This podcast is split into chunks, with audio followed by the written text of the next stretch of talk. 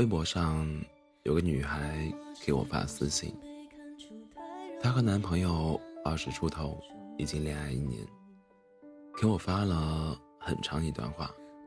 大意是，女孩觉得委屈，觉得自己得不到男朋友的重视，觉得男朋友情商太低。一百天纪念日那天，他们约好一起吃饭庆祝。女孩觉得，一般这个时候，男朋友都会有鲜花或者小小礼物，来表示庆祝。男生也确实拿了一束花过来，只是这束花是花店老板送的大一儿的花。女孩一直断断续续的给我发着消息，说的也都是她被男朋友敷衍、被放鸽子的那些事，而男生对于女生的生气。总是有各种理由，巧妙甩锅。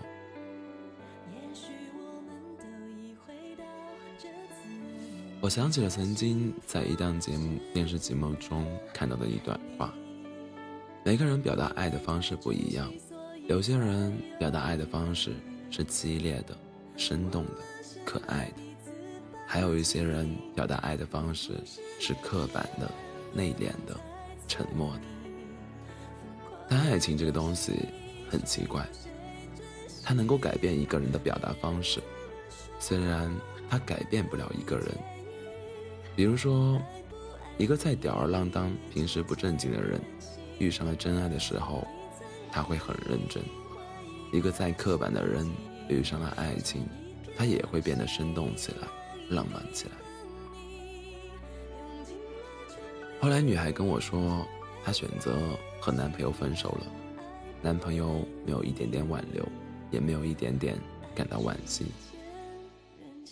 他们的故事，我突然想到，等等和老杨，一个热情似火，一个冷若冰霜，最后终究只能分开。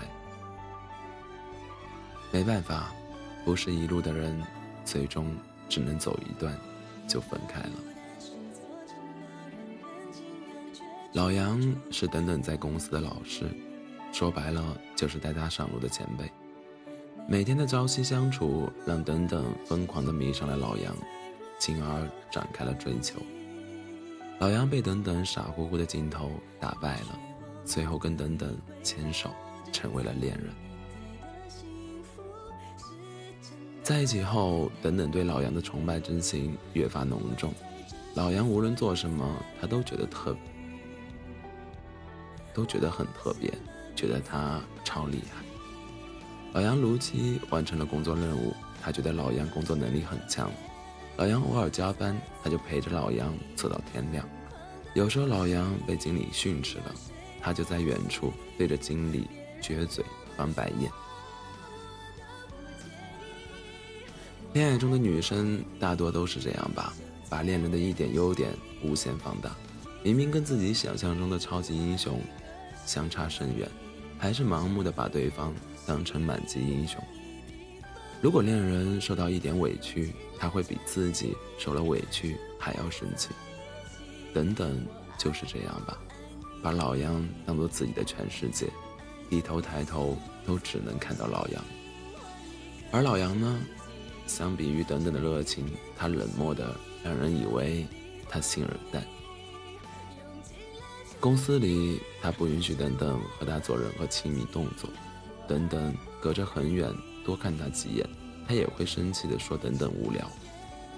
好不容易到了周末休息，两人约了一起出去玩，老杨对等等的卖卖萌撒娇勾引，总是一笑而过，问等等能不能成熟点。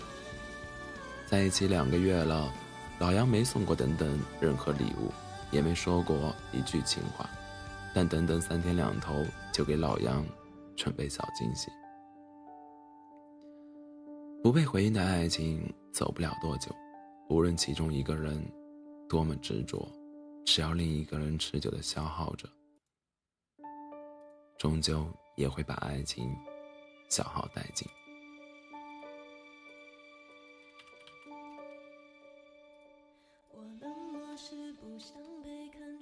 等等，实在是忍受不了老杨的淡然，他的过于成熟让等等有些厌烦。看着自己自编自导自演的独角戏，等等最终停下了追逐老杨的脚步。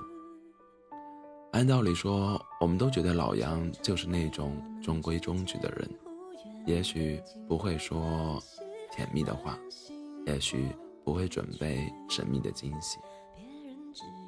可是后来的老杨遇见了另一个女生，确实让我们大吃一惊。原本性格木讷、不懂浪漫的老杨，牵着那个女孩的手，却望着她笑得异常开心。女生手里的那束玫瑰花显得那么刺眼。等等，哭着跟我们说：“其实，老杨不是情商低，他只是不愿意对我表达，不是不会说情话，而是他不愿意对我说。原来，他不是木讷，不浪漫。”他只是不爱我。微博上有个段子说：“如果爱是用嘴说出来的，那哑巴该怎么办？”道理就是如此。如果他足够爱你，他一定会想方设法的让你知道，不想对你表达，只是因为不爱罢了。在上世纪三十年代，有这么一个年轻人，他很矜持，即使路上遇见他，也只当做陌生人。他也很浪漫，每两三天就给女孩子写一封情书。他用一根笔翻译了一百八十万字的莎士比亚全集，给女孩写了五百四十多份情书。他叫朱生豪。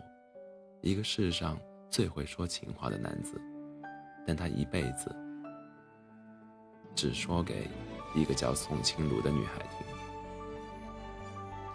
喜欢你的人，他也许不会说情话，不会唱情歌，不会给你节日惊喜，但他肯定也不会给你质疑他是否爱你的机会。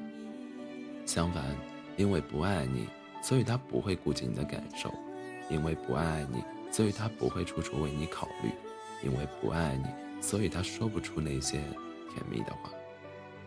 忍诺你没有什么原因，不是因为你做错了什么，也不是因为你不好看，也不是因为你不会省钱、不懂持家，只是因为他不爱你，他不喜欢你。而情商低，只是一个冠冕堂皇的借口而已。只是用来掩盖他不爱你的事实而已，亲爱的，和那个不爱你的人挥手再见。我希望你因为两个人共同跑向一个终点而努力，而不是你一个人跋山涉水，奔向他所在的远方。欢迎大家在北京时间。午后的两点五十一分，来到喜马拉雅 FM 二四七幺三五六，我依然是你的好朋友。